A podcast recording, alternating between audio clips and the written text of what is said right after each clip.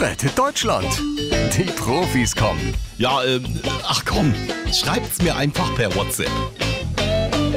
Moin, ihr Schulschwänzer. So, so, bei der SPD wird also heute ein neuer Klassensprecher vorgeschlagen, ja?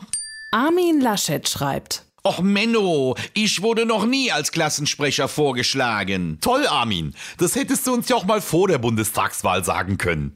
Olaf Scholz schreibt. Ich nehme mal an, dass Sie mit diesem Klassensprechergealber meinen, dass heute der SPD-Vorstand einen neuen Vorsitzenden vorschlägt. Wie sich das schon anhört. Olaf, wenn du in deinem Laden was zu sagen hättest, dann würdest du dich selbst zum Chef krönen. Hab ich aber nicht. Ähm, ich meine, will ich aber nicht. Unser Generalsekretär, der Klingbeil dagegen, hat sehr gute Chancen. Ja, das mit den Chancen hat der Armin von sich auch mal gedacht. es ist dann auch langsam mal gut, ja? Angela? Tut mir leid, Armin, aber es ist einfach zu lustig.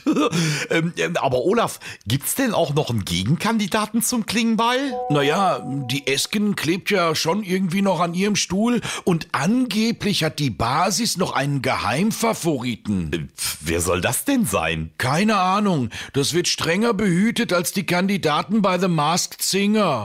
Ein maskierter SPD-Politiker schreibt. Ich sag mal so, Freunde, ich würde mich ja sehr gerne jetzt schon zu erkennen geben, darf ich aber noch nicht. Nur so viel. Bestellt schon mal einen neuen Audi und füllt für mich den Zigarrenvorrat auf. Ich mach den Job. Rettet Deutschland. Die Profis kommen.